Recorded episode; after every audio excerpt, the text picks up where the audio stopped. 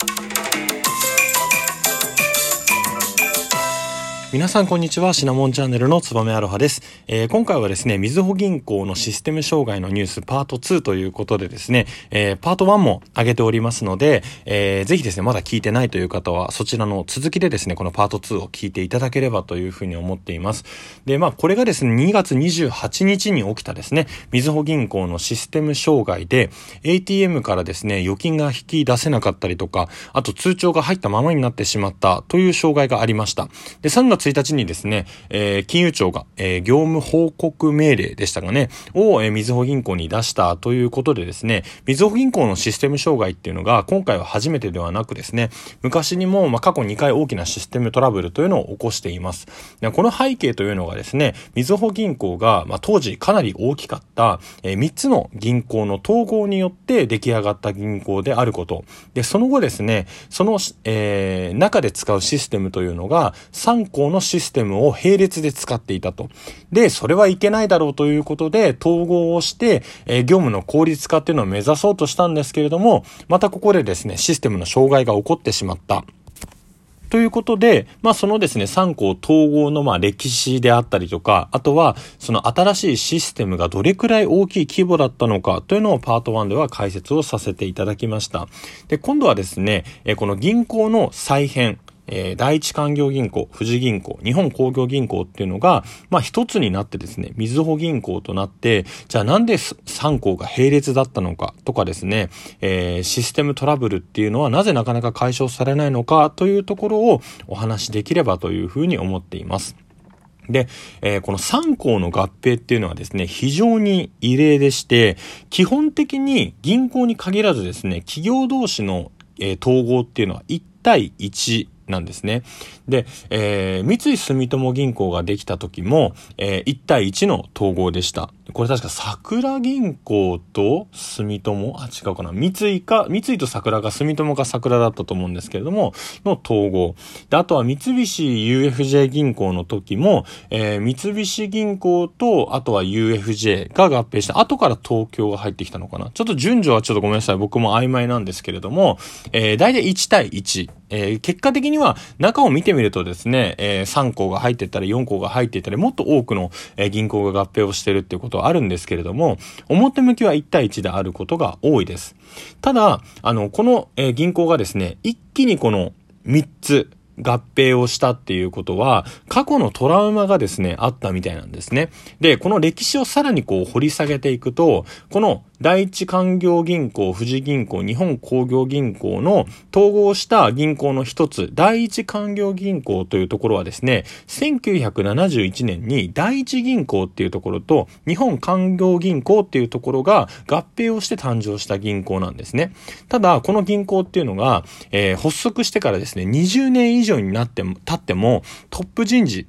社長であったり会長っていうのはたすき掛け人事だったんですね。で、えー、またですね、人事部っていうのも2つに分かれている。なんでおそらくなんですけれども、この第一銀行の人事は人事。日本官業銀行の人事は人事ということで、まあ、別々に人事をしていたと。一緒の会社であるにもかかわらず。まあ、校内融和とよく言われますけれども、有名な話だとあの、半沢直樹とかでですね、どこどこ出身の人だからとか、どこどこ出身のグループっていうので、社内でこう対立が進むことによって、全くですね、経営がうまくいかない。おそらくそういったのが、この第一か、え第一銀行と日本官僚銀行の中でもですね、起こっていたみたいなんですね。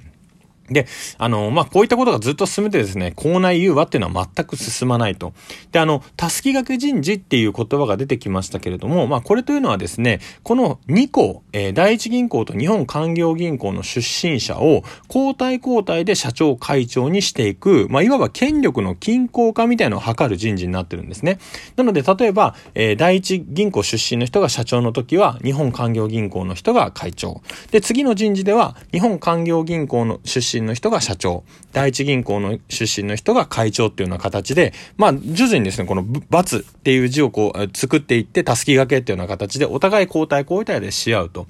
で、えー、これはですね、こう、社長とか会長に、えー、目指す、えー、人の実力っていうよりも、あくまでもこの社内のパワーバランスを保つことに重きを置いた行為な、になるので、それが例えば銀行の発展とかですね、えお客様の信用拡大とかにつながるかと言われると、まあそうではないんですよね。ただまあこういったトラウマがあったがゆえにですね、えー、こういったトラウマが起きるのは、1対1の合併だからそうなったんだと。こう3項によっての、まあな、3つに、3つの銀行の統合であるならばですね、必ず2対1になると。意見は割れるので、意思決定がスムーズにいくという理由でですね、3項統合っていうのに進んでいくんですね。ただまあこれもですね、悲しいことにいざ統合をしてみると想定通りにはいかないと。えー、結局はですね、えー、どこどこ出身っていうのは銀行の中ではより強く出てくる、まあ文化って言ったらそれ一言で終わるのかもしれないんですけれども、文化がどうしてもあるんですね。なので、例えばですね、えー、一つの、えー、権力、えー、例えば、え第一勧業銀行の人がですね、こういったことをしたい。と言ってもですね、じゃあそれ失敗したら第一勧業銀行の人たちの責任になってしまう。結果的には一つの意思決定としてですね、どうしても出身銀行っていうのが取りま、えー、まとわりついてしまうということで、えー、3校の出身者がですね、全く意見が言えなくなるというような結果になってしまったりですね、えー、婚姻数、規模としてはですね、この日本工業銀行っていうのが、こう一番規模が、えー、ちっちゃかったので、第一勧業銀行を巻き込んでですね、第一勧業銀行と日本工業銀行が連合を組んでですね、バーサス富士銀行っていうような構図が生まれてしまったんですね。結局は対立をしてしまうということで、まあ実際ですね、統合がなかなか進まず、まあ2011年の、まあ、システム障害であったりっていうのにつながっていってしまうと。で、なおかつですね、こう、えー、情報統制っていうのもなかなかうまくいってなかったみたいで、2011年のシステム障害の発生っていうのをシステムの担当役員が知ったのは、発生してからなんと17時間後だったみたいなんですね。で、えー、まあ銀行のトップである頭取が報告を受けるまでには21時間を要したっていうことで、おそらくこれ報告するのは多分、まあメールなのか口頭なのか、まあすぐ済むことですよね。ただ、えー、誰が責任を取らなきゃいけないのかであったりとか、あとはこう自分の立場を守るためにですね、いろいろこう、社内で会議をしてる間に、時間がどんどんどんどん過ぎていってしまう。この意思決定の遅さっていうのが、かなりこのみずほ銀行の中でも、えー、あったと。で、こういったことがですね、まあ原因で、おそらくシステムの統一っていうのにも、えー、時間がかかってですね、なおかつ、もしかしたらこの4500億っていう開発に投じた資金は、かなり莫大すぎたのかなっていう、まあ、あくまでも、え、推測には過ぎますけれど、え、過ぎませんけれども、え、弊害になっているのかなというふうに思います。でですね、あの、こういったシステム障害っていうのは、まあ、みずほ銀行だけっていう問題ではないんですね。あの、経済産業省が発表しておりましてですね、2025年には、えー、21年以上か、えー、稼働をし続けている基幹システムまあ、システムの比率がですね、6割を超えるのではないかというような、まあ、試算があるんですね。で、2018年5月にですね、発表した、えー、経済産業省が発表したこのリポレポートでですね、えー、2025年の壁ということで、システムの老朽化であったりとか、まあ、リスクの高まりに伴ってですね、経済損失が年間12兆円にも達する恐れがあると警告をしてるんですね。なのでこれは、みずほ銀行に限らずですね、それぞれのシステムを持つ企業においては、えー、まあ本当に明日は我が身っていったような問題になってって、おそらく今後もですね、こういったシステムを統合しなかったゆえに、システムに欠陥が生じてくるっていう問題が今後をたくさん出てくることが、えー、予想をされます。なので、あくまで今回の、えー、ラジオネタとしてはですね、みずほ銀行をこう叩くとか、みずほの悪口を言うっていうことではなくて、こういった問題っていうのはあくまでも氷山の一角であり、まあ日本企業それぞれが抱える問題が、たまたまみずほ銀行から浮き彫りになった問題だと思うので、ぜひですね、あの、今回この、